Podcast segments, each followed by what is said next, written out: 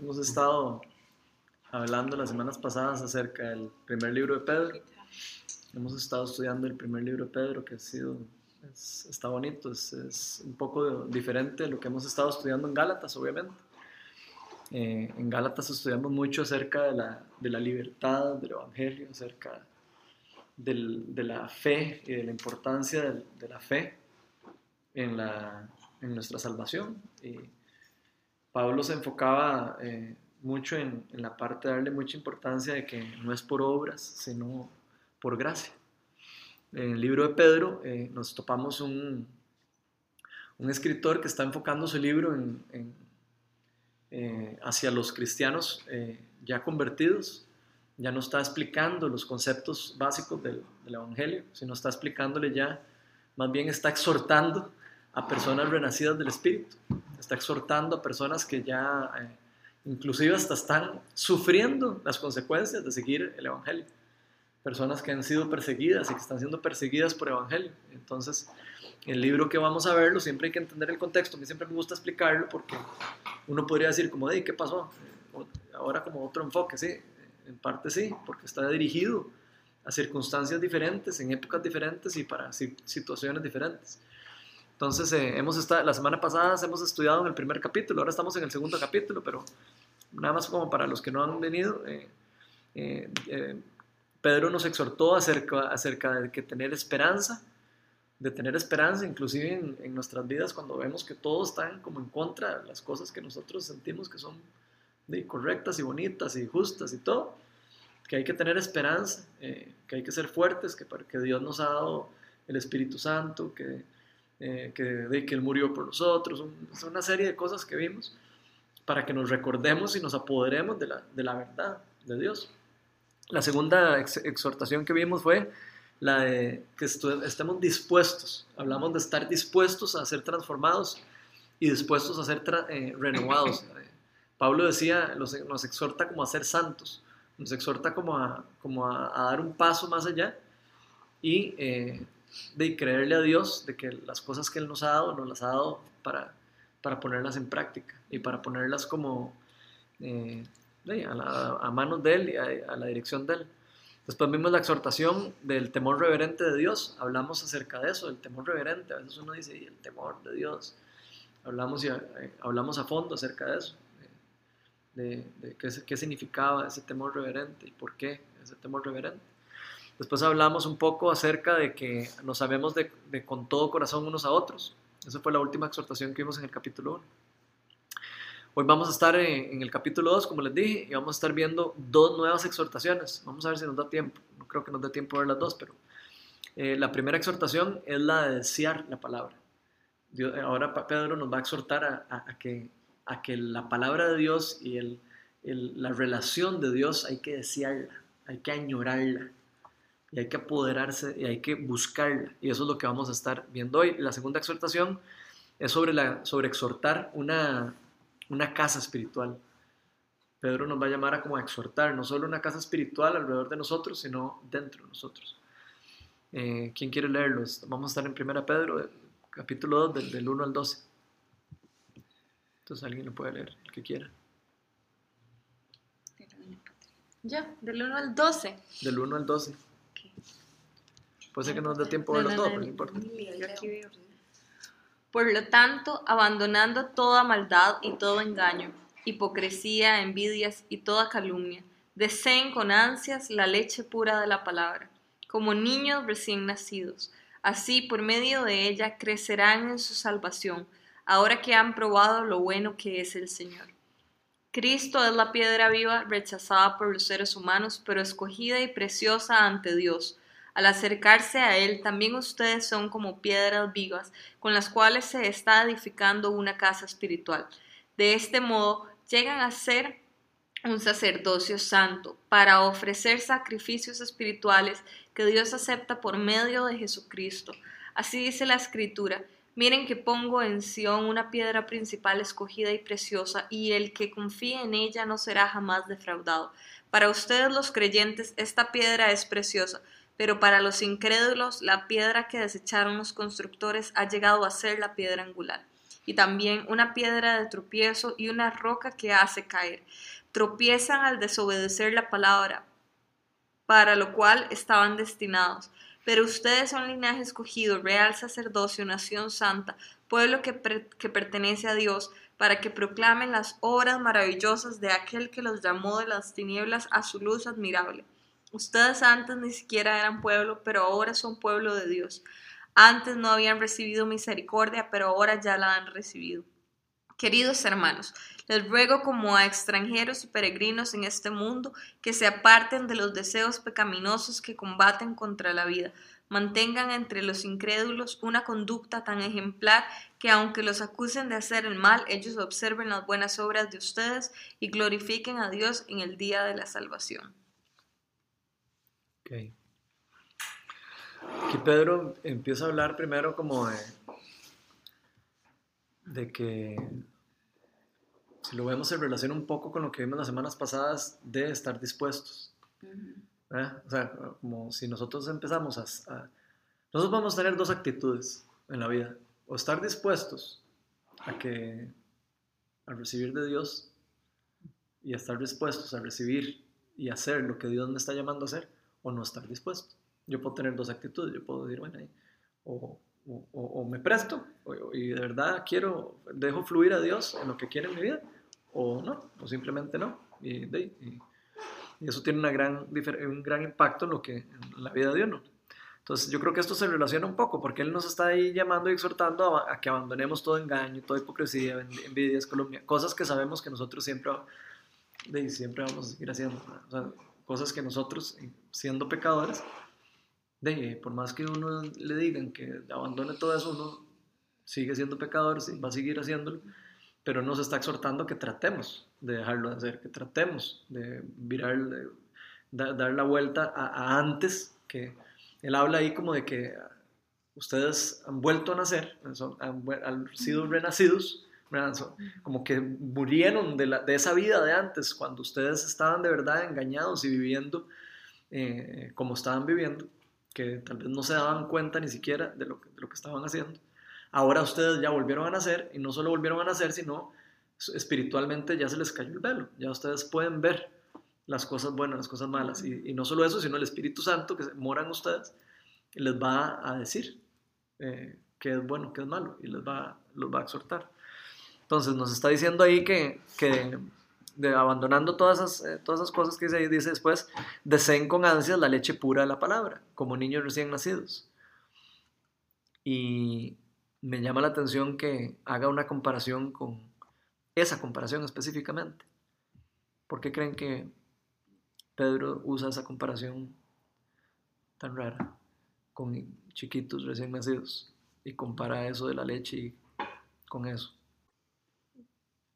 Sí, es que es vacilón porque de verdad un recién nacido, inclusive por su condición, sea como sea, necesita estar tomando leche cada cierto tiempo, no pasado ni una hora y media cuando ya otra vez está pidiendo, ¿verdad? Y es una desesperación y todo, y es lo que su cuerpo necesita, es lo que él pide.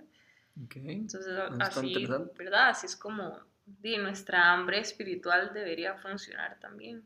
O sea, uno debería buscar al Señor con esa misma pasión Inclusive si uno ayuna por un tiempo, y lo estaba pensando, si uno ayuna por un tiempo, yo creo que los primeros días son lo más duro, pero no han pasado ni dos almuerzos y ya no está como, mm, quiero comer. Entonces es lo mismo, debería ser igual, diga, igual espiritual, si uno pasa mucho tiempo sin alimentarse, como, ¿verdad? Poder desear la palabra del Señor, la presencia del Señor. Pero el sentido de urgencia que tiene un bebé. Mm es, crece y, también es de vida a muerte, ¿no? O sea, come. Sí, y sí, eso está, está interesante eso, ¿verdad? Casi que es que lo, lo necesita para vivir. Vos lo estabas diciendo y ahora vos también como que te lo, lo sentiste. Y ¿cómo, cómo, vos que tenés bebés, man, ¿cómo, cómo, cómo piden los bebés la leche? Está pensando en Liam, que toma, toma chupón todavía más desesperado el chupón. Ok. Pero, pero bueno, ahora que está más grandecillo, eh, se espera más cuando está a punto de, de dormirse o este, sí, ansias eh, es una palabra muy vacilona.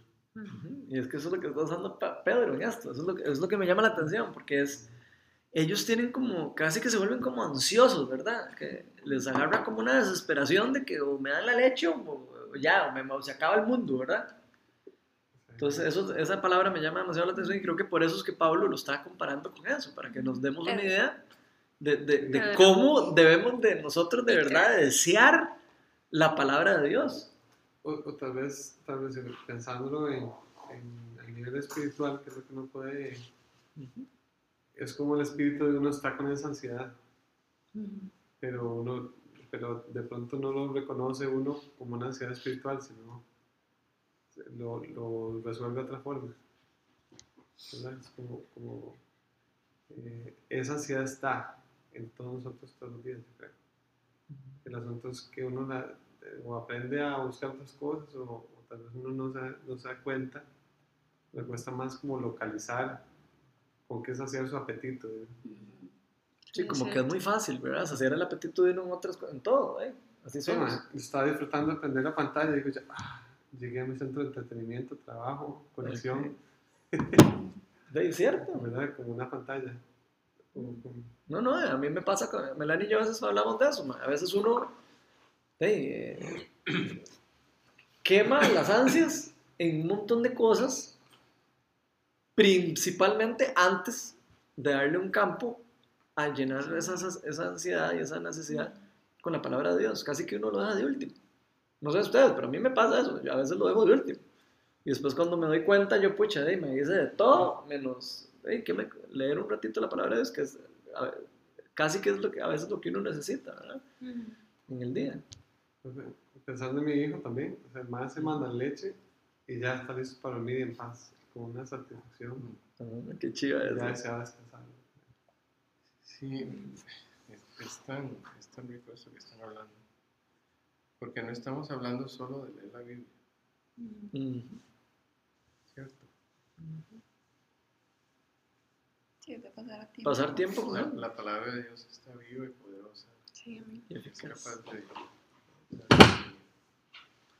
eh, vos hablabas de resolver ansiedades de otra manera.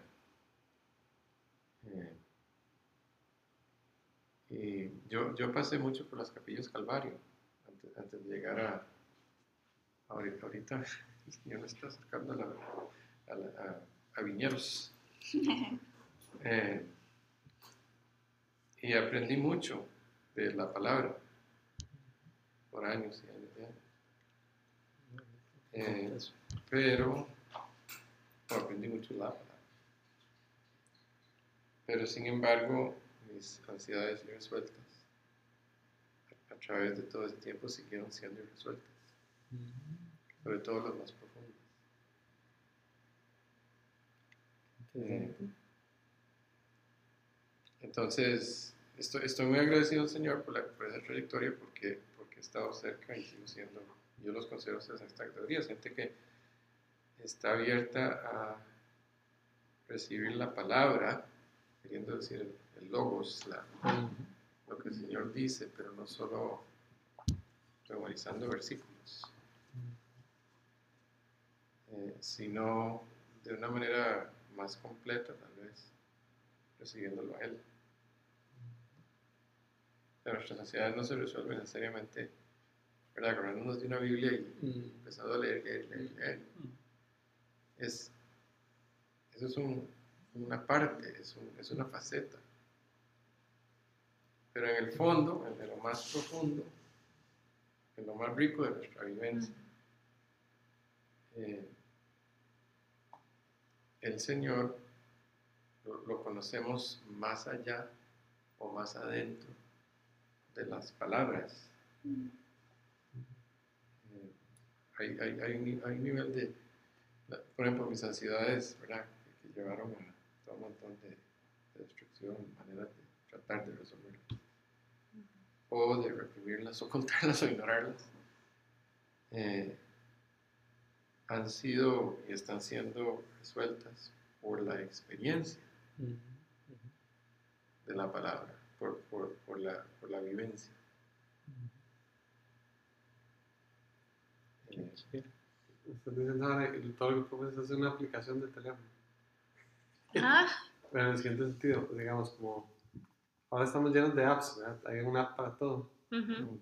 Pero leer la Biblia de esa forma es como leer lenguaje de programación de apps y nunca usar una app. mm, Es como Exacto.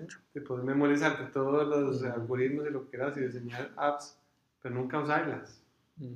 Es, es igual, digamos, de, de- obviamente es muy útil saber toda la Biblia de memoria como el lenguaje de programación, digamos. mm. Ujú. Pero, Ujú. pero hey, eh, es, a veces le olvida uno usar el app, ¿verdad? O sea, como, Exacto. Ujú. Yo, yo diría que hay- tal vez hay algo más y no, no quiero como que insistir demasiado en esto, pero yo soy programador eh, y, y pero, perdóname si es que a mí eso me suena como guau. de aquí para arriba. Yo, yo cuando programo estoy analizando, estoy, estoy viviendo en un mundo de cantidades abstractas. Ujú. Eh, pero esta palabra de la que estamos hablando Ujú. es más vivencia Ujú. que lenguaje. O sea, ahí, a mí se me rompe la analogía con... No, no, es, que, no es que no la aprecie, Sí, sí. pero, pero eh, sentir eh, es tan parte de conocerlo a él como tener el conocimiento de la escritura. A veces, a veces, y, y es que la, la experiencia es, es tan, está más llena, está más grande cuando es así, cuando nos incluye emocionalmente igual que mentalmente. Pero es que eso es lo chido de lo que está diciendo Hans combinado con lo que vos estás diciendo, porque es venir a la Biblia y lo que uno busca es a Jesús. Entonces, a medida que vos te relacionás y creces en la palabra y ansia la palabra, si vos estás buscando a Jesús, la palabra te, va a llevar a tener esa exacto. vivencia. Es- No va a ser un estudio teológico, sino va a ser agarrar eso y usar la, digamos, ¿verdad? Y, ok, ¿a qué me lleva esto? Adorar, ¿verdad? La palabra en adoración, la palabra en meditación, la palabra en declarar y soltar, ¿verdad? La presencia del Señor y, y eso es lo delicioso. Sí, Pero el rico, digamos que por medio de esto mismo es como, ¿verdad? La puerta ahí es Jesús, esto pues, lo acaba de decir, ¿verdad? Es el verbo y es Jesús y está vivo ujú. y entonces di, de una vez es como, ok, usted es la puerta, aquí usted está, aquí está el reino de Dios y nos lleva a tener esa vivencia Ujú. de lo que dice cada una de estas palabras. De acuerdo, Es de acuerdo. Pero si me permitís, Ujú, Claro. eh, en, el, en el ejercicio, en el estudio, en el conocimiento de- del texto, eh, es tan rico, es tan amplio, es tan, Ujú. ¿verdad? tan profundo, tan grande, que eh, como, como nos pasa a muchos, pasamos vidas enteras en el conocimiento y el análisis del texto. que en cierta forma, ¿verdad? y no es para generalizar, pero en cierta forma es el problema que tenían los fariseos. Ujú. Ujú. E- Eso era el problema que tenía Eh. específicamente, ya le iba a decir. Ese es el ejemplo que iba a decir. Entonces, de nuevo, digamos, yo, ¿verdad? Si alguien me quiere quitar la Biblia, lo, lo, lo metrallo. porque, porque, porque el texto está vivo, o sea, el texto es, es la puerta, como Sí, estaba diciendo. Eh, pero, es una, pero es una puerta. Ujú. El, el, la, la realidad está al entrar. Sí, de hecho la semana pasada hablamos de un ejemplo parecido, ¿se acuerdan? Ujú. Como el de entrar a la casa. Ujú. Eh, o sea, el- el la palabra es como, el, como la puerta, como para como Ujú. entrar a la casa y después la parte eh, eh, práctica y experimental y Sí. relacional Sí. es la parte como de llegar, de llegar a la sala, subir al cuarto. O sea, conforme nosotros nos vamos relacionando Eso. con la palabra, Vamos con Dios, que es lo mismo, más. la palabra de Dios, el verbo es lo mismo. Cuando nos empezamos a relacionar con el Dios viviente, eh, empezamos a, a- de Claro. verdad, a empezar, no nos quedamos en la puerta, nos quedamos en, vamos a empezar a buscar eh, cómo conocerlo más, eh, ir a lugares más íntimos, ya no quedarnos en la sala, Sí. sino poder ir al cuarto. Hablando de entrar a los cuartos. ¿verdad? yo pienso en los, sobre todo los dormitorios. Ujú. y en los closets de los Que son- que dormitorios. son como lo último que la gente le enseña Eh, a los visitantes. Hay, hay una, está, porque estamos hablando de bebés, estamos hablando de la leche, estamos Mm. hablando de, de- ¿verdad? Hay toda una cuestión muy maternal ahí. Eh, a mí me llama mucho la atención que la palabra eh, Espíritu Santo, Ruach, en el, en el hebreo, es femenina. Mm. Es que. Es femenina. Femenina. Y los, los eh, pronombres en el griego que se refieren al Espíritu Santo son neutrales. Jesús no dijo el Espíritu Santo, sino ese. Entonces hay, hay una, hablando de bebés, hay, hay una eh, parte de Dios que está reflejada en nosotros como, como imagen, hombre y mujer, Génesis 2. En la imagen de Él nos hizo. Eh, entonces, en, en términos de, de experiencia, me encanta cuando la palabra misma nos confirma esto. Eh, el Salmo 22 se conoce mucho por como una profecía de Jesús en la cruz. Eh, porque me eh, comienza diciendo, ¿por qué me has dejado? My God, my God, why have you forsaken me?" Ujú. Eh, pero si bajas un toque, eh, hay un salto en, en el versículo 8 que dice, dense completamente al Señor, que, dejen, déjenlos que lo libere, que rescate, porque Él se, deleita en Él. Tú me has traído de- del, del vientre de mi madre. Aprendí o me hiciste confiar sobre los senos de mi madre.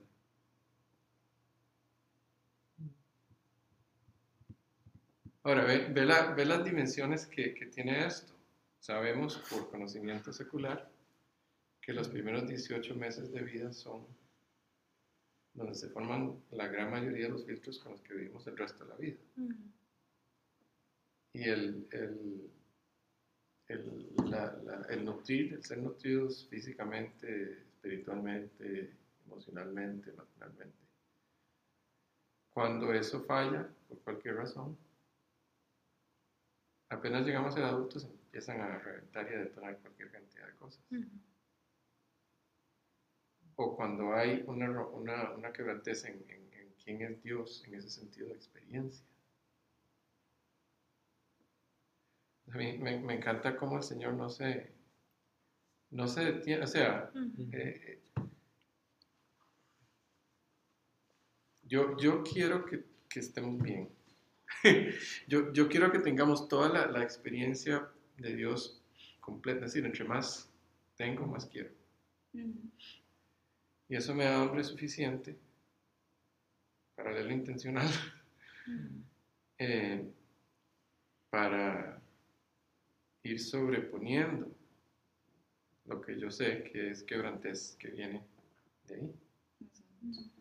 Sí, y eso sí es súper necesario, digamos, porque para lo que él dice después Pedro y todo lo que él implora de que nosotros debemos ser ejemplo para la iglesia, digamos, si nosotros no permitimos que haya esa sanidad y que, y que el. Espíritu Santo rompa con muchas cosas que traemos, nunca vamos a poder ser libres de eso para poder ser ejemplo, digamos, para lo, para lo que Dios nos está pidiendo ser, digamos. Esa, ese, conecte, ese conecte justamente es lo que llega a ser la motivación, creo, que nos permite irnos para, para Reading, para ir a buscar al Señor por tres años, para, para ir a aprender a buscar o para hacer lo que es hacer un grupo, para buscar el, el camino que nos lleva.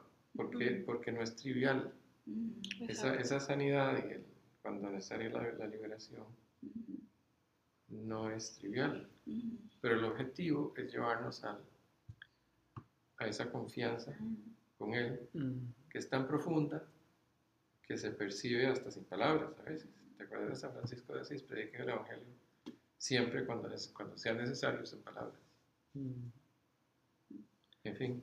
A mí me llama mucho la atención de todo esto porque a veces la gente le da mucha importancia nada más como a la salvación. Hemos venido, hemos venido hablando de eso las semanas pasadas. Le damos mucha importancia a la salvación así, por obra, por fe y no por obras. Pero no le damos importancia al crecimiento en la salvación. Y eso es lo que viene en estos versículos es. que estamos leyendo. Vean lo que dice aquí. Y eso es la pregunta que les iba a tirar ahora, porque dice, bueno, es una pregunta que saqué yo, si la salvación, que ya hemos estudiado en Gálatas, en todo lo que hemos venido estudiando, es solo por fe y no por obras, ¿eh? ¿por qué creen entonces que Pedro nos está diciendo aquí que conforme vamos alimentándonos de la palabra de Dios, crecemos en nuestra salvación? Mm, ¿Qué opinan de eso? ¿Por mm. qué cree que él nos está diciendo eh, eso, de que conforme nos vamos alimentando en la palabra, vamos creciendo en nuestra salvación? ¿Qué sienten Mm. que, que está diciendo Pedro con eso?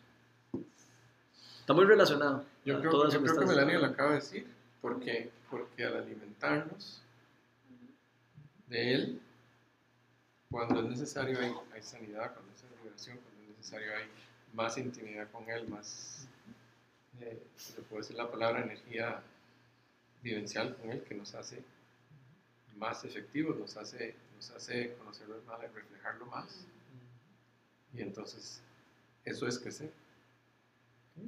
Y entre más nos relacionamos con Dios, entre más nos relacionamos con su persona como tal, no tanto con la palabra, sino con su palabra, por, por, por quién es Él, Ujú. conforme más nos vamos re- relacionando, más vamos experimentando y más vamos conociendo a Dios y entre más lo conocemos, más vamos creyendo más, la fe empieza a aumentar porque empezamos a conocerlo más y conforme vamos conociendo más, vamos experimentando más y con, eso nos permite todavía más eh, ex- eh, explotar, digamos, ese crecimiento. Y por eso es que dice que uno va creciendo, va creciendo, la salvación Mm. va creciendo. ¿Por qué creen que va creciendo? Porque cada vez se va haciendo más sólida. Entre más yo eh, entiendo el concepto de la gracia y la salvación, más libre soy y más libre soy para experimentar a Dios. Entre más yo paso tiempo con Él y más lo voy conociendo, más... ¿Ah? Ay, Ah, ok. Bueno, más me voy, voy, voy de, como descubriendo eso, es como irlo conociendo. Entonces, conforme lo voy conociendo, voy todavía creyendo más en las verdades de Él porque las estoy, casi que lo estoy Viendo. comprobando. Sí. Estoy comprobando, dice la palabra de Dios, que comprobaremos qué tan grande es Dios y qué tan bueno es Dios, ya no porque nos lo dicen o porque nos dijeron, sino porque lo estamos experimentando. Y ahí es donde está la clave del crecimiento. Si no, nos podemos quedar como bebés. Nosotros podemos quedarnos espiritualmente como bebés toda la vida. Eso, eso puede de pasar. De hecho, las- la, la- la- esta, esta edad que habla la, la Biblia nos habla de bebés en la fe, de jóvenes en la fe, de eh, ancianos en la fe, si lo, si lo, si lo vemos, a lo largo del, Viejo, del Nuevo Testamento. Y nos lo dice porque evidentemente hay, hay personas que, que, no, no llegan a experimentar porque no quieren, porque no están dispuestas, a- no llegan a experimentar ese, eso, eso, ese, ese adicional, ese- esas cosas como más que tiene el Señor para nosotros. No quiere decir que esas personas no sean salvas, no. Lo que quiere decir es que se están perdiendo de un montón de cosas que Dios tiene para, para nosotros, que está en nosotros si estamos dispuestos o no dar ese paso adicional. Qué interesante eso, porque cuando no, cuando no crecemos, digamos, vi- viendo ese lado, se, se me ocurre que lo, que lo que falta es confianza. Podemos decirle fe, Ajá. pero, pero esa, esa imagen tan, tan visceral de, de- del salmista, diciendo que aprendí a confiar por los senos de mi madre, o sea, es, eh, es, es algo tan profundo y, y tan práctico a la vez Mm. que, digamos, de adultos y creyentes y practicantes y ministrando, eh, el grado en que crecemos depende de esa confianza, que, que va, que va hasta las partes más tempranas, más, más profundas de los primeros tejidos de lo que, de lo que somos nosotros. Qué chiva. Ahora que dijiste eso, ¿vos ibas a decir algo? No. Ahora que decís eso, como que, me, como que siento que es como si nos fuéramos apropiando. Como, si, como que nos vamos apropiando de la salvación. Como que nos vamos apropiando de, de, de- de Dios mismo. O sea, nos vam- vamos conociéndolo cada vez más, vamos dándonos cuenta que es para nosotros, que las cosas que Él tiene para nosotros son buenas para nosotros, y conforme vamos comprobando esas cosas, porque siempre hay duda en nosotros, siempre va a haber duda de que, si, de que si le puedo confiar esto a Dios, siempre, en nuestra carne siempre va a haber la concupiscencia de que nos va a decir, no, esto no es tan bueno y esto no hace falta hacer esto, ¿esto para qué? Ujú. En el mínimo está bien, esto no hace falta, ¿para qué más? ¿Para qué se va a esforzar? Eso es lo que la carne nos dice. Pero conforme nosotros nos vamos apropiando de ese conocimiento vivencial que vos estás diciendo, y lo dijiste muy chiva porque es cierto. Yo puedo verlo en la palabra de Dios, pero si yo no lo vivo y no lo experimento, yo no voy a creerlo. Yo para creerlo necesito vivirlo y experimentarlo. De ¿Cierto? acuerdo. Te puedo hacer un contrapunto. Dale. Al apropiarnos nosotros de, de esto, se me ocurre que lo que pasa es que el Señor empieza a apropiarnos de nosotros. Oh, por supuesto, porque nosotros Cada nos- vez, cada le abrimos, profundamente. abrimos las puertas. Él llega a entrar a los cuartos y a Exacto. los Le closets abrimos más, las y más y puertas. más. Conforme Exacto. nosotros vamos permitiéndole al Señor actuar, Ujú. Él empieza a actuar. Nosotros podemos bloquear a Dios. Lo podemos bloquear nosotros. Nosotros podemos agarrar y decir, no, no, no, no quiero ir a la iglesia, no quiero ir a esto. ¿eh? Uno lo puede bloquear. No, quiere decir... No, no necesariamente eso, sino No, como cualquier decirle, otra- ok, cualquier esto, cosa, esto es- no lo se lo entrego. Por eso puse un ejemplo tonto. sí. Sí. Obviamente porque estoy, puse un ejemplo tal vez como relacionado con las obras. Y no, no, no era la intención, sino fue que lo que primero se me ocurrió. Pero uno podría bloquear intencionalmente lo que el Espíritu Santo quiere hacer en uno. Que es muy vacilón, porque me acabo de acordar, digamos, había un estudio a nivel psicológico que decía que usted no puede pretender controlar cierta parte de sus emociones y que las otras, ¿verdad?, estar bien. O sea, que si usted bloquea una parte, usted bloquea absolutamente todo en esa área. Sí, Yo creo que de emociones. Ajá. Entonces, en realidad funciona igual, yo creo que con el Señor. O sea, que uno dice, hay cosas que yo ya le entregué al Señor, pero esta no se la entrego. O sea, usted o le entrega todo o no le entrega nada. Usted cree que le entregó ciertas cosas porque le eran más fáciles soltar, pero al final de una u otra forma usted Sí, sigue, sigue atado. sigue atado y sigue, ¿verdad? Tratando de tener el control, que es el problema. Falta de confianza. Falta de confianza, es que de nuevo, decirlo- por decirlo de la clave manera. de esto es la comunión, lo que vos decís, porque a medida que Falta de confianza y también temor, a, como estábamos hablando ahora, a llegar a ese dolor, digamos, otra vez vivir o, o- o- o, ¿verdad? O, o conocer o saber o ver más allá de Es, lo que... es que las, digamos, si hay, si hay dolor, digamos, por hablar de eso, que es, ¿verdad? es, un- es uno de los obstáculos grandes, sobre todo cuando es dolor subconsciente, que es reprimido y temprano, pero complejo. Eh, entonces, el bloqueo se da de maneras que nosotros percibimos indirectamente. Digamos, si en algún momento hubo dolor, daño, trauma, experiencias que nos, que nos porque la, la experiencia nos enseña. Nosotros aprendemos a leer y a conocer, Mm, pero aprendemos de la experiencia también. Concluimos desde chiquillos, concluimos, decidimos, tenemos, desarrollamos creencias, eh, establecemos parámetros. Y sobre todo cuando hay dolor o cuestiones difíciles, creamos los compartimientos para sobrevivir, para, Ujú. para poder funcionar. Entonces se quedan ahí. Y, y el problema es que eso limita qué tanto puede entrar él, qué, qué tan- qué tanto nos puede apropiar y qué tanto podemos darle, qué tanto podemos, eh, eh, digamos, ser activos o efectivos en el reino. O sea, el propósito de él siempre es de ganar y ganar más. Eh, y- pero lo que a mí me llama mucho la atención es que esas experiencias, lo que nos enseñó esas experiencias, pero esos bloqueos que se crearon, no se contrarrestan con el texto, se contrarrestan Ah, con no. experiencia. Con la, con la vivencia, exacto. Y eso es importantísimo. Porque de ahí sí, eh, so- solo leyendo la palabra de Dios, de ahí, yo no voy a cambiar, Dios no va a cambiar mi vida. Ahora hay que diseñar una experiencia. Hay que diseñar una experiencia. Al revés, hay que dejar que Dios Diseña la diseñe experiencia. la experiencia de uno. Y no uno querer Diseñar diseñarla la de uno, porque eso es lo que uno hace. Uno lo que quiere es diseñar la experiencia. No me digas eso. man. Entonces, a mí me pasa que, sí, que yo digo, no, yo tal cosa, tal cosa, tal Ajá. cosa. Sí, Entonces mejor yo estoy diseñando. Sí, sí. mi experiencia. Y a veces puedo bloquear. Es parecido a lo que hemos hablado de, de lo que pasa en la, en la iglesia a veces. que el programa se pone primero que el, que el, que el, que el espíritu. Es lo mismo. Por falta de confianza. Por, ¿no? solo por falta de confianza y por, y por el mismo hecho de querer uno, eh, como unos, todos tendemos a eso, tendemos como a estructurar y a como a, a, a hacer estos así porque... Por, por lo que nos Lo quiero enseñaron así. experiencias que están, obviamente, digamos que un pastor, Sí, por ejemplo, limite el- la expresión de Dios Ujú.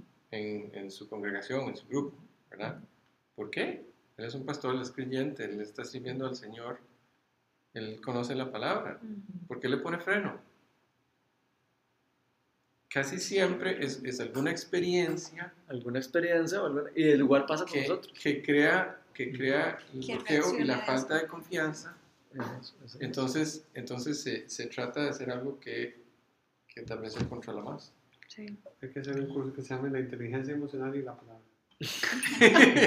un curso. Vamos a hacer un curso para hacer eso. Pero Ale, Mejor sonido interior. algo que Ok. me parece demasiado chido también, sorry, Soldier, No, para no, que siga. tranquila. No, no, no. Es, digamos, la parte que dice para que puedan crecer en su salvación, ¿verdad? Viendo el lado que muchas veces nos frustramos o nos estamos comparando con el crecimiento que tiene Haas versus René versus Mela, ¿verdad? Mm. Entonces también, qué Carajo, chido. muy grande, ¿no? ¿Ah? Carajo muy grande. Entonces, de qué chido, ¿verdad? Como también de entender que es un proceso, que hay algo más, también la posición de humildad, de que di, siempre va a haber algo que Claro. aprender en la salvación. Y dichísimo. Sí, Pi. Y al hacer eso, ¿sabes qué? Entre más haya conciencia de eso, más nos amamos. Ujú. Porque, porque si, si partimos de que todos tenemos algo, si, si a todos, todos necesitamos crecer, todos necesitamos que el Señor nos se apropie más de nosotros, necesitamos apropiarnos más de la verdad de Él. Entonces, casi que por definición, dejamos de competir, dejamos de comparar, dejamos de Mm. juzgar, dejamos de... Exacto. Mm, mm. Sí, qué lindo, porque eso al final eso fue lo que le pasó a los fariseos, específicamente. Ay, sí, mae. Es exactamente lo mismo. Ellos conocían y todo, pero no se dejaron eh, enseñar nada, no se dejaron No guiar por nada. No, no, se- no se dejaban, no, no- Sí. o sea, se- se- estaban tan estructurados y tan, y tan cerrados y, con, y, y ojo que estaban con la palabra de Dios, ¿verdad? Uno podría decir, todavía estaban perdidos. No, estaban con la palabra de Dios. Y ahí podemos el ejemplo donde una persona que se sepa la palabra de Dios puede estar completamente equivocada, Sepulcro vacío. un sepulcro vacío, como, el, como les decía Jesús. Pero es muy chido porque, pulido vea, era. No, Sepulcro sepulcro, vacío. sepul- sepul- sepulcros blanqueados. Blanqueados y pulidos. Sepulcro vacío es un, un grupo de metal. Así se Yo llama, lo tengo ¿sabes? en mi Biblia. Qué Hay una parte, hay una parte en la Biblia donde Jesús les estaba diciendo, es que lo tengo en mi Biblia. No, bueno, aquí fijo está también, pero donde, donde es que, digo yo visualmente lo tengo en mi Biblia. ¿Cuál No. mucho eso. Présteme mi Biblia y le digo cuál, porque es muy chiva. Creo que es muy. eh, vea lo que le voy a explicar, no mentira, que el señor me explicó el otro día, Dale, si me da permiso. Dale, dale. Es que es muy chiva, porque es muy bonito, eso es muy bueno. Pero es vacilón con eso que estaba hablando de que, de que sí, así vamos a ser más tolerantes y vamos a ser más amorosos y todo, es con lo mismo, digamos, de que después Dios aquí nos está hablando Creo que le falta. ya, de que estamos edificando una casa espiritual, o sea, que, son, que todos tenemos Exacto. que amarnos porque al final estamos trabajando para esa piedra angular, digamos, que No vamos a llegar a ese tema porque no nos va a dar tiempo de desarrollarlo, pero sí está, está ligado con la parte que sigue. Sí. Eso vamos a tener que verlo probablemente en la siguiente reunión, pero es que estuvo muy lindo, o sea, Sí, fue, fue no, muy sí, lindo lo, lo que Tienen, se... tienen que empezar a usar, a usar Periscope ustedes. No, ya los- nosotros grabamos las charlas en SoundCloud. ¿En ¿Qué es eso? ¿Qué es eso? Periscope, eh, bueno, tenés una cuenta, entonces, digamos, si yo tengo cuenta en Periscope, vos tenés cuenta en Periscope, yo agarro mi teléfono y empiezo a... a Streaming. streaming. Sí, sí, Ah, no, nosotros lo hacemos, pero no lo hacemos live, Pero lo hay que hacemos... hacerlo streaming. Sí, pero no, todavía no. No, lo- yo lo subo como una semana y media después de la, de grupo. Obviamente la edito porque a veces de ahí Claro, estamos claro. haciendo tonteras, ¿eh? entonces le quito las partes así Sí, que no sé. Se manda al grupo de fariseos que Pariseo. El grupo fariseo. O sea, no entendí Pero sí, sí, sí tenemos un... Ahí yo te mando, yo lo digo, por decir que las ganas que me, con las que me voy... Para que escuches la segunda parte. No, que el otro día estaba leyendo esto. Son dos textos, bueno, es lo mismo pero diferente, dice. Esta parte en Mateo 15, cuando Jesús estaba hablando, les dice, hipócritas, tenía razón Isaías cuando profetizó a ustedes, este pueblo me honra con los labios, pero su corazón está lejos de mí. En vano me adoran, sus enseñanzas no son más que reglas humanas. Entonces, ¿verdad? ¿Cómo puede caer uno a simplemente a tirar la palabra y convertirlo en reglas humanas cuando deja de lado la presencia? Y luego estaba leyendo la parte que sigue, que es cuando es que la absurdo en inglés, espérese que es madre. Cuando lo de la mujer, eh, la mujer cananea que se le acerca a Jesús y le dice, bueno, eh, despídela porque viene detrás de nosotros eh, gritando y luego le dice, no fue enviado sino a las ovejas perdidas del pueblo de Israel. Contestó Jesús, la mujer se acercó y arrodillándose delante de él le suplicó, Señor, ayúdame. Él le respondió, no está bien quitarles el pan a los hijos y echárselo a los perros. Sí, señor, pero hasta los perros comen las migajas que caen de la mesa de sus amos. Mujer, qué grande es tu fe, contestó Jesús, que se cumpla lo que quieres. Y desde ese mismo momento quedó sana su hija. Entonces, ¿verdad? Lo chido de ver cómo inclusive Jesús está diciendo, nos está enseñando la flexibilidad que él tenía porque el padre lo envió a una misión, pero él está tan en sintonía con el padre Ah, que él mismo escucha al padre y dice, ok, no, la fe de esta me va a hacer desviarme, no hay problema, digamos, no estoy de- desobedeciendo, más bien estoy cumpliendo porque estoy tan en sintonía con el Señor que puedo hacer esto. Cualquier, esto otro, agrada fari- al cualquier otro fariseo le hubiera dicho a la muchacha, no, usted no es judía, a usted no le, doy no le doy de comer. Y el, y el Señor no me mandó a Y el. Señor hace lo contrario, qué Ajá. chiva, ¿verdad? Entonces, Sí, se la, sí la enfrenta, diciéndole la verdad, sí, que ella sí. no es judía, Sí. pero le, pero le da de comer. La, exper- chiva, la experiencia de él siendo así, Exacto. ¿verdad? Eh, Es, eh, eso incrementa la confianza, pues, la experiencia, contrarresta las experiencias que crearon la falta de Ajá. confianza. Y entonces la, la confianza se incrementa y, y entonces nos abrimos más. Y él entra más y la confianza crece Y entonces y nos abrimos más. Así es. Y ve que chiva, porque dice, el versículo termina diciendo así, crecerá en su salvación ahora que han probado lo bueno que es el Señor. O sea, si no lo probamos, si nosotros no lo experimentamos, si nosotros no tratamos de verdad de buscarlo con ansias y encontrarlo, difícilmente vamos a, a conocerlo bien y a experimentarlo de verdad. Sí. Entonces, me es demasiado chiva. Me encantaría saber, el, pues, bueno, que en griego tiene no solo pasado, presente y futuro, sino que tiene todas estas... Ah, buscar como el... expresar continuidad sí, o algo, buscar en qué, continuos, en qué tipo estaba. en, qué, en qué forma está esa... Sí, Sí. ¿Cuál? esa, esa, la de que... La que han probado, porque se me hace que es Como continuo. continuo. Que, sí. Bueno, voy a seguir en los versículos, ahora hasta dónde llegamos. Y paramos ahorita. Dice, Cristo es la piedra, eh, la piedra viva, es el versículo 4. Cristo es la piedra viva, rechazada por los seres humanos, pero escogida y preciosa ante Dios. Al acercarse a Él, también ustedes son como piedras vivas, las cuales se están edificando, las cuales, con las cuales se está edificando una casa espiritual, de modo que llegan a ser un sacerdocio santo, para ofrecer sacrificios espirituales que Dios acepta por medio de Jesucristo. Amén. Miren que pongo en Sion una piedra principal escogida, preciosa, una piedra angular, decía, en otros versículos. Y el que confía en ella no será jamás defraudado. Para No. ustedes los creyentes esta piedra es preciosa, pero para los incrédulos la piedra que se echaron los constructores ha llegado a, ha llegado a ser la piedra angular.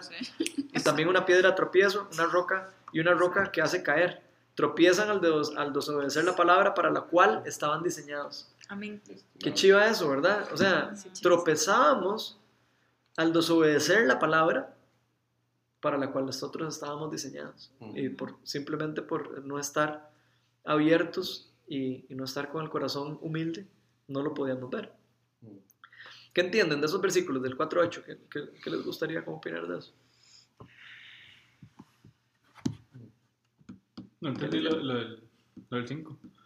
De, modo, de, de este modo llegan a ser, llegar a ser un sacerdocio santo para ofrecer sacrificios espirituales que Dios hace por medio de Jesucristo. ¿Qué clase de sacrificios espirituales está hablando? Bueno, podría ser este. Matar un pollo. Sí, espiritual.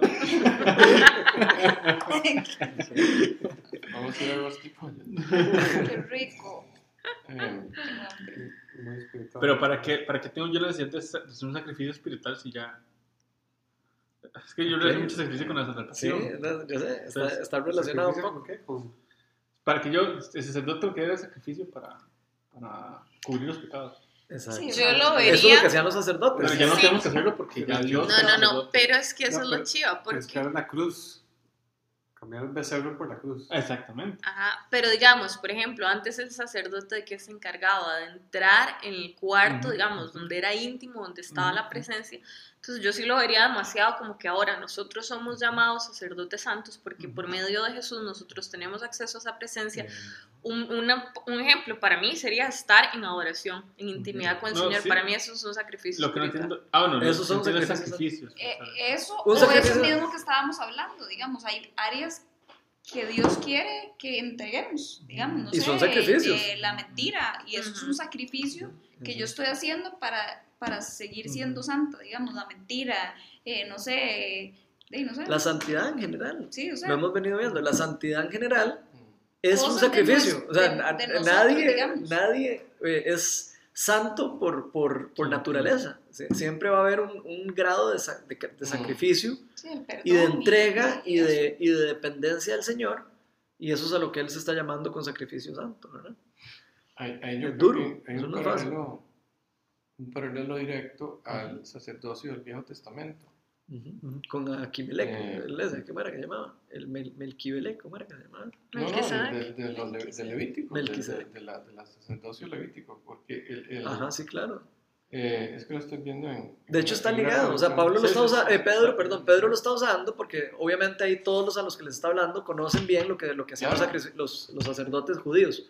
Él, él lo está usando como una comparación como para decirles, ok, los, los, la- el- los sacerdotes eh, sacrificaban eh, corderos Sí. para Dios, ok, ustedes también. Ah, Pero no, al fin y al Lo cabo- está- lo está usando como una comparación.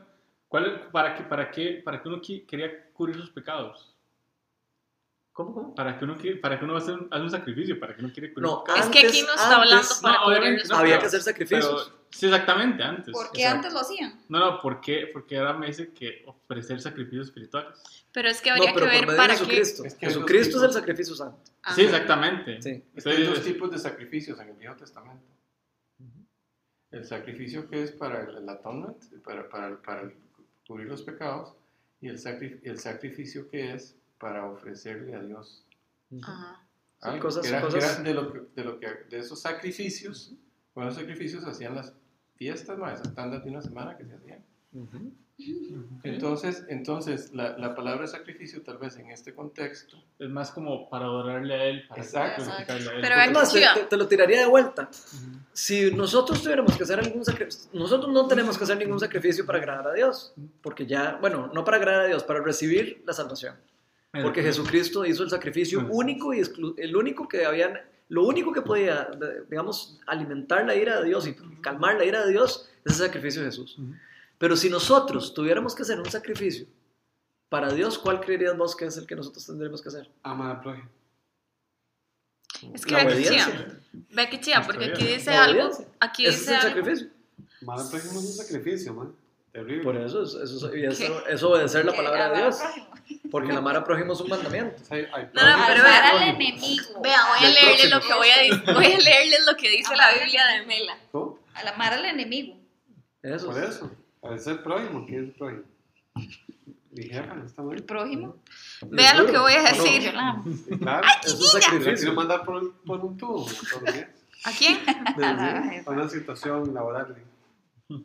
Sí, en realidad el sacrificio, el, digamos, a lo que se está refiriendo con sacrificio, porque está hablando de que somos ejemplo, y que es- él se está refiriendo a la obediencia principalmente. De que eso, eso es lo que agrada a Dios. La palabra de Dios dice que la obediencia agrada al Señor. Agrada ¿Pero a? Dios. Sí. Porque la obediencia implica confianza. Y usted sabe que si, que si yo le digo rat, tienes que tocar este acorde, y vos me obedeces, va a sonar bien. Exacto. Exacto. Es algo bueno para vos y para el mundo. ¿verdad? Pero ve- ve- y eh, en realidad la vez pasada también lo hemos hablado en Romanos. Estoy haciendo caso. Y, y, y, Sí. Un poquito. Venga, pongan más. atención. Voy a leer lo que dice aquí porque me parece que es muy importante y va en mano con lo que hemos estudiado. Ajá. En el Nuevo Testamento refiere a diversas ofrendas, la del cuerpo ofrecido a Dios, como en. Romanos 12.1, que dice presentes ustedes como, bla, bla, bla", ¿verdad? ¿Cierto? Es lo que dice, como sacrificios vivos. La que viene con todo lo mano de la obediencia. La de dinero o bienes materiales, que sí, son como todas las, las, las disciplinas espirituales. Filipenses 4, Filipenses 4, 18, Hebreos 13, 16. Luego dice la de los sacrificios de alabanza, Hebreos 13, 15. Y la de buenas obras, Hebreos 13, 16, que Dios acepta por medio de la obra de Jesucristo, nuestro mediador. Eh, Juan 14 dice, los creyentes son piedra de vidas que fueron un templo espiritual, en el cual como sacerdotes santos ofrecen sacrificios espirituales. Pero vean qué importante, porque es que está relacionado. Y creo que me, me- me gustaría leerles un versículo en, en Samuel. Primera Samuel, capítulo 15. Hay un caso eh, donde Dios dice una cosa que para mí me parece que es muy importante relacionado con esto de la obediencia y con respecto a los sacrificios. Dice, Primera Samuel 15, 22. Espere, espere. Váyanse a Primera Samuel 15, 22. Aquí ya la master lo encontró. Ok. Obediencia, sacrificio. Es que son sacrificios, perdona, son sac- sacrificios espirituales. O sea, no, no está hablando solo de sacrificio, lo está, está calificando. Como espirituales. Sí, ¿Qué? los sacrificios espirituales. Sí, Yo creo que es un Apartarse para el sacrificio. Señor es un sacrificio. Es que sí, yo creo que Sí. es un Apartarse sacrificio para el porque Señor sea y sacar tiempo sea. para orar por alguien. Esos son sacrificios Ajá. espirituales. Pero lo chiva es que, digamos, es por medio de Jesús. Ajá. Digamos, si no fuera porque somos salvos, todas esas cosas Él lo está en diciendo ahí, también lo aclara por eso.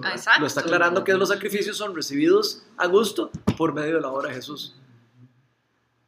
Ven qué chiva lo que dice Samuel, porque eh, lo que le pasó a, a, a estos señores en esa época. Dice, Samuel respondió, ¿qué le agrada más al Señor? ¿Que se le ofrezcan holocaustos y sacrificios o que se obedezca lo que Él dice? Mm. El obedecer vale más que el sacrificio y el prestar atención más que la grasa de los carneros. Qué rajado, Está totalmente relacionado con esto que estamos hablando. Sí, porque estamos hablando de, de ser piedras vivas, Ajá, de estar siendo construidos en, en- como, como parte de un templo ajá. Mm. para ofrecer... Para edificar algo santo, para edificar algo que Dios está haciendo. los sacrificios espirituales. Es Ajá. que también yo creo que, y además dice que misericordia quiere, no sacrificio. Yo creo que es muy importante también a quien le estaba hablando ahí en ese momento, Pedro. Ahí yo debería, creo que deberíamos entrar en el contexto de por qué está relacionando sacrificios. Porque le está hablando a gente que, Que estaba estaba haciendo mar- acostumbrada a tener sacrificios. Entonces, él está tomando todo lo que se hacía por ley y ahora está haciendo el ejemplo, digamos, que son disciplinas agradables delante del Ujú. Señor, porque al final son disciplinas, que era lo que hablamos la Sí, vez las pasada, las disciplinas disciplinas espirituales. no son per se las que nos van a dar, Ujú. pero nos ponen en el camino correcto para tener ese encuentro con el Y Señor. nos permiten experimentarlo. Nos Ajá. permiten eso. El, el- el- el- el- la ejecución, esa parte que estabas diciendo vos. Nos Las la disciplinas vivencia. espirituales nos ayudan a, a- a la vivencia. Ujú. No, no, no por religión, porque si lo haces por religión no estás viviendo nada. Lo que te ayudan es como a vivirlo y experimentarlo. No son las que salvan, pero sí nos ayudan y nos guían y nos enseñan el camino, como estábamos orando al inicio. Dios como que nos va dando el camino y nosotros podemos decir, ok, no le hago caso, no le hago caso, o lo sigo por ahí o no lo sigo. Entonces es interesante. Es bastante interesante. Es que también en Juan 15 hay una conexión entre la obediencia y el amor. Sí. Eso lo vimos las semanas pasadas, de casualidad. Decía Jesús, en esos versículos decía, el que no me ama, no obedece mi palabra. Y el que me ama, obedece mi palabra. Porque ya comprobó que soy bueno. Es, bien, se exacto, relaciona. como que se dio cuenta que, que, que lo están amando, ¿verdad? Cuando uno tiene que obedecer. Igualito con un hijo de uno. No se tira al parqueo. ¿Por qué? Porque te vas a matar. No creo que te mates, porque te amo. Sí, es- Bueno, es- Sí, es el igual. chiquito tal vez dice, qué necio el papá. Es igual con la ansiedad necio. espiritual. Mm. No te mandes esa vibra número 42. Ujú. o no sé, que siempre sale mala la Eso es una marca, ¿no? Esa es una marca. Espero que sea una marca. es el otro. No, pero sí es cierto. Y sí tiene, tiene relación eso mismo. Digamos, el chiquito, cuando está haciendo eso, tal vez hasta dice, qué necio, mi papá. Yo quiero salir del parqueo. Es que es la reacción de todo el mundo. O sea, y- cuando te, te pone un límite, uno dice, eh, no quiero límite, quiero hacer lo que yo quiero. Ajá. ¿verdad? No quiero, quiero hacer esto, aquí voy. Y, y digamos, un chiquito puede hacer, eh, porque quiere algo bueno o uno igual. O sea, digamos, quieres cruzar la calle porque quieres ir a agarrar un confite o lo que sea. pero no se da cuenta que, que no sabe cruzar la calle. ¿verdad? Entonces igual uno, uno tiene una, una necesidad real y tal vez un- una forma legítima como saciarse, pero, pero el camino para llegar ahí está jodido. Ujú, ujú. Yo tengo una pregunta. Si el chiquito está ahí en el parqueo ¿va? y el papá le dice no se acerque, porque se cae y se mata. Imagino, imagino dos chiquitos. Uno que se para el puro borde y no brinca y dice, odio a mi papá. ¿Ok? Y otro chiquito que se fija, ay, si yo, aquí me pasa algo malo. ¡Qué lindo mi papá! Yo amo a mi papá porque está. Tiene, tiene mi, mi Confianza. bien Tiene confianza en el papá. ¿ok? Ninguno de los dos desobedeció. Pero solo uno. Solo uno. Y solo uno tiene confianza. Porque si vos no tenés confianza en tu papá, no vas a creer que lo que te está diciendo es lo correcto. Entonces vas a decir que pereza eso. Y, no hace falta. O sea, no, no. Sí, pero digamos, Interesante. Aunque estés obedeciendo. Aunque estés obedeciendo. Porque la actitud, Influye. La actitud y la, y la disposición. Volvemos otra vez a lo mismo. Sí, sí. La- es, es que todo se, todo se relaciona. O sea, te- depende de la disposición Lo de que uno. pasa sería que, que el chiquito que, que cree que el límite es malo, ¿Quiere comer? este, tiene un mal papá posiblemente. Porque yo creo que es imposible tener un buen papá que te esté poniendo siempre buenos límites Sí. y concluir que este límite, o sea, que, ¿verdad? En el caso ideal sí, pero imagínate que todos nosotros tenemos buen papá, porque Sí. Dios es buen papá. Sí, pero no es lo que vivimos en la vida real. Entonces no creemos, te- asociamos la- nuestro papá real con nuestro papá. ter- eh, eh, entonces tenemos una imagen Entonces, sé, un distorsionada. despapá de- Un despapá. tenemos un despapalle en la cabeza. sin- Sin mayonesa. No, no, es cierto. A mí me gusta mucho esa, eso de que somos como piedras vivas también y que Dios las está usando para edificar algo. Y me llama mucho la atención porque, digamos, yo que soy ingeniero, yo no me imagino eh, yo haciendo una casa, en una fachada de una casa, eh, poniendo piedras feas o piedras que no son iguales.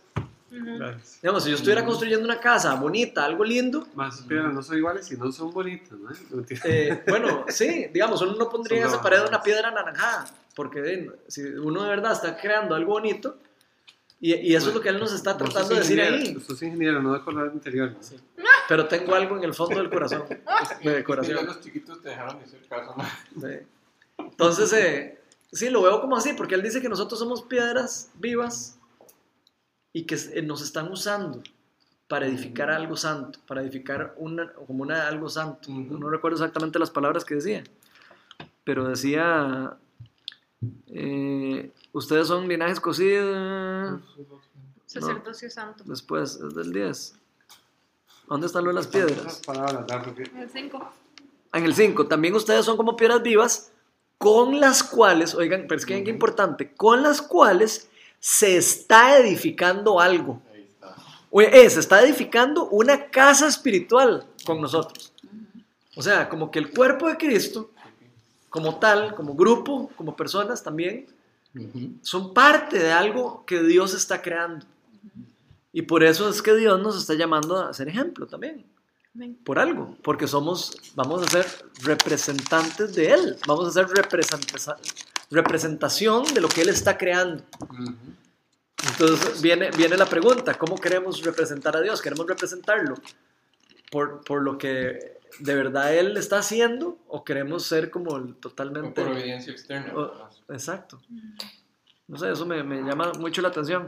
Obviamente está, eso se enfoca mucho a, como, a, como a querer uno hacer la, la obra, hacer eso, pero no, eh, tiene parte en, en- en entender qué es lo que Dios está haciendo por medio de nosotros.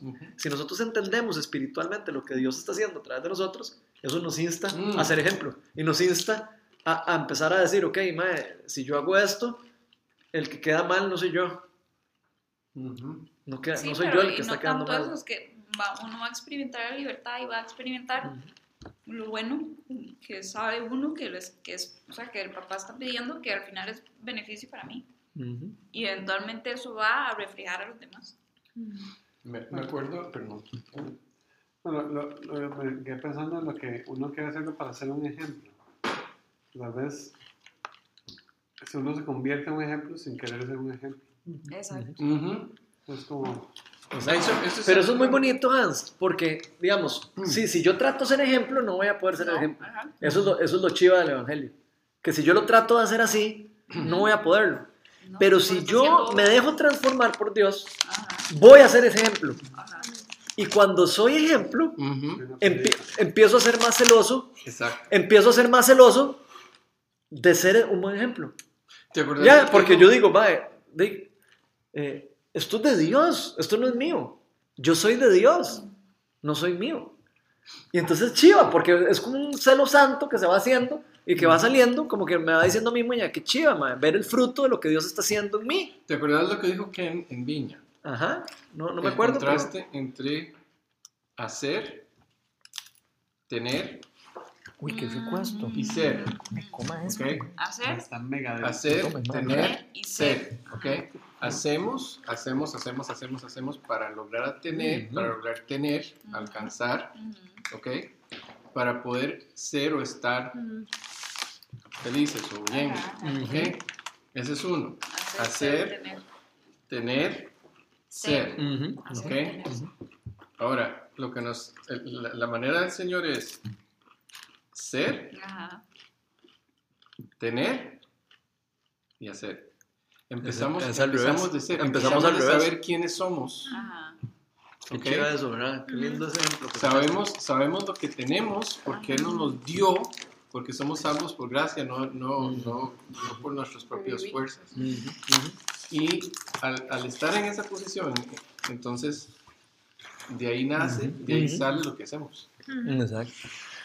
Qué chiva eso. Qué lindo ejemplo para, para, para, para, para, como para terminar de, de cerrar eso. Porque es así, ¿verdad? A veces lo hacemos al revés. Queremos hacer, eh, bueno, hacer, Tener tener y ser. y ser. Y es al revés, totalmente. Ser, se me enredan y se me enredan. Ajá. Nosotros, Ser, pero al revés. Sí. Si no lo voy a decir Ser mal, para poder Digamos, tener y poder hacer. hagamos, hagamos un dibujo. Ser, tener y hacer. Ya sé.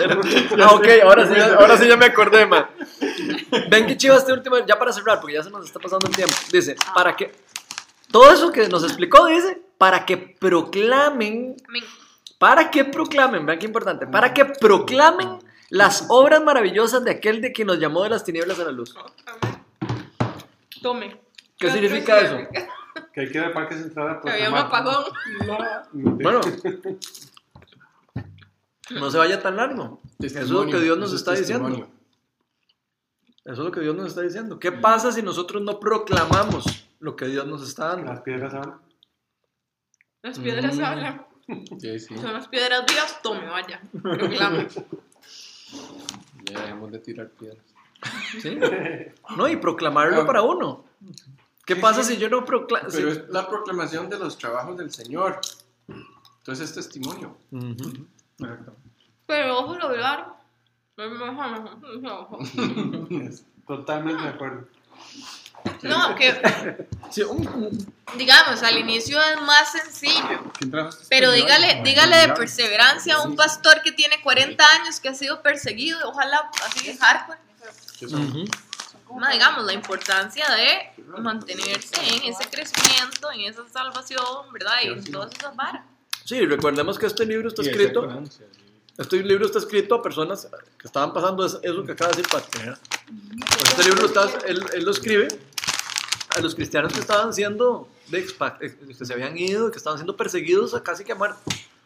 Entonces es muy importante, porque es como exhortándoles a que tengan de verdad fuerzas para pasar eso, ¿verdad? Sí. ¿Quieres decir algo? Uno es difícil. Seguir la vara sin que tu vida esté en peligro.